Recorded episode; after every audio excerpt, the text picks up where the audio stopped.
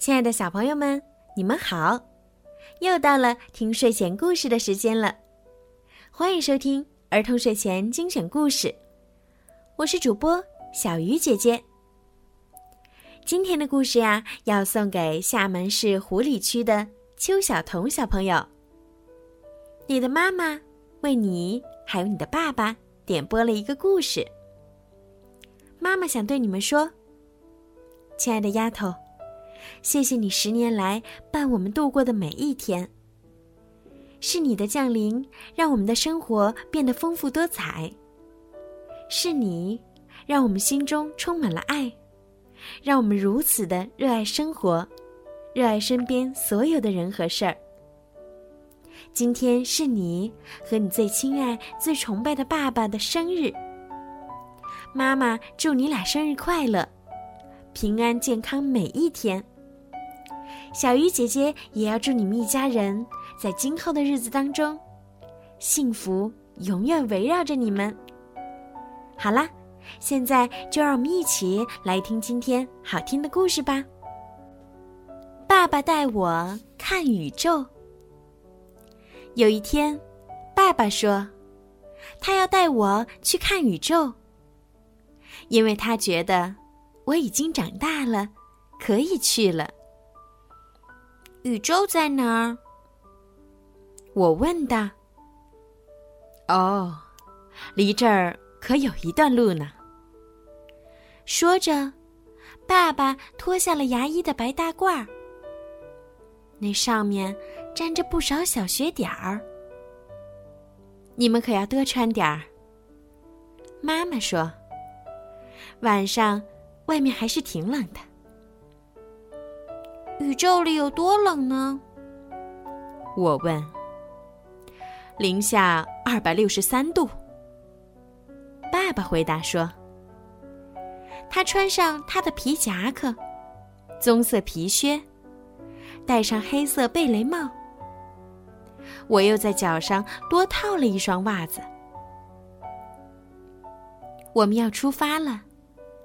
妈妈和我们拥抱，跟我们说再见。”他说：“别回来的太晚啊！”我们沿着右边的矮墙走。爸爸拉着我的手，这样我就不会走丢了。爸爸迈的步子很大，而且他走路的时候喜欢抬头看天上的云。爸爸总是这样。他说话的时候，有白烟从他嘴里冒出来，这叫哈气。他说：“因为嘴里呼出的气比外面的空气暖和。”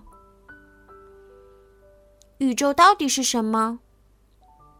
我问。是所有的天地万物。爸爸说：“那里什么都有，宝贝儿。”我们一直往前走，直到脚下的路向左拐去。是那儿吗？我指着便利店问爸爸。不是，他说。不过我们可以进去买些旅行食品。什么是旅行食品？我问。就是郊游时需要的东西。爸爸说：“他很清楚要买什么。帮我拿一包口香糖。”爸爸对售货员说：“您不要点别的吗？”售货员问：“天晚了，我们马上就要关门了。”哦，不了，就要这个。爸爸说：“我们走了很长时间。”路过一个我以前去过的公园，但那里的戏水池已经关了。我们又路过了五金店，还有别的地方，鱼店也关门了。天慢慢黑下来。我问爸爸：“是不是快到了？”爸爸问我：“你累了吗？”不累。我说：“嗯 我还是挺累的。于是，爸爸吹起了口哨。这样，我们走起路来就轻松多了。口哨的旋律像一朵白云，在他黑色的贝雷帽上飘。我们越过一条水沟，爸爸把我抱在怀里，这样我就不会把鞋袜弄湿了。现在我们差不多到了，爸爸说：“这里一盏路灯都没有。”爸爸小心领着我穿行在草场上的杂草之间，最后，我们在一座小山丘上停了下来。宇宙是在这里吗？爸爸点点头，而我惊讶的左看看，右看看。我觉得我以前来过这里。这就是人们经常出来遛弯和遛狗的那片草地呀。现在，我们把旅行食品拿出来吧。爸爸说：“给你。”于是我们站在那儿，郑重其事的嚼着口香糖。你看见了吗？爸爸问。虽然天几乎全黑了，但我还是看见了。我看见宇宙中的一只小蜗牛在一块石头上爬行，我看见一根草穗在宇宙的风中摇来晃去。这里长着一种花儿，名叫季花。而爸爸就站在这里仰望着天空。是的，爸爸，我低声说：“我看见了。”这一切都是宇宙万物。我觉得，这是我看见过的最美的景致。这时，爸爸看着我说：“别傻了，沃尔夫，你该仰头看看天上。”我照爸爸说的抬起头，成千上万的星星在天上闪烁。爸爸一一指给我看。他竟然知道所有星星的名字。在这儿，你能看到小熊座。他说：“那里是长蛇座、飞马座和天蝎座。你看见蝎子的尾巴了吗？”我没有看见。对我来说，所有的星星都在漫天乱飞。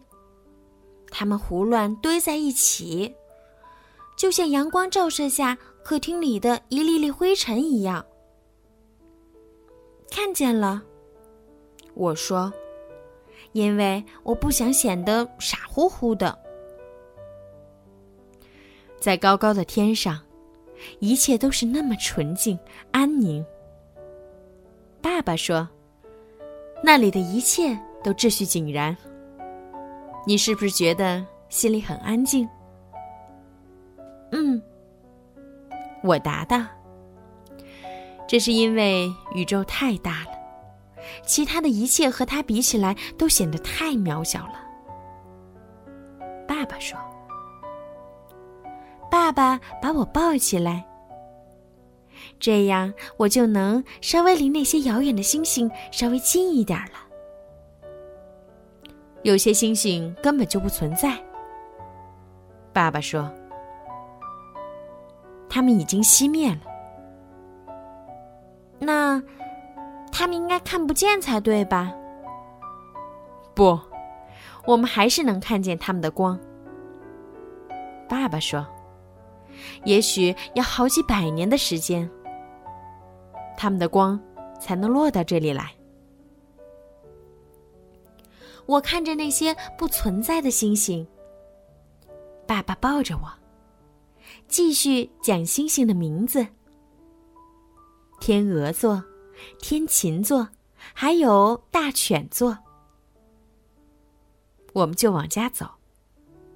爸爸踩到狗屎了，他有点沮丧。用草擦了半天沾到狗屎的靴子，说：“你肯定还要再长大一些。”爸爸默默的走了一会儿，然后说：“我多想带你去看一些美的东西，让你永远都记得。”爸爸说着，拉起我的手。我肯定一辈子都不会忘的。我说。回到家里，妈妈给我们准备了三明治和热巧克力。嘿，宇宙里怎么样啊？妈妈问。那儿啊，又好看，又好玩儿。我说。好了，孩子们，今天的故事就讲到这儿了。听完这个故事呀。小鱼姐姐也要祝所有的小朋友，还有所有的爸爸，每一天都快乐。好了，孩子们，晚安。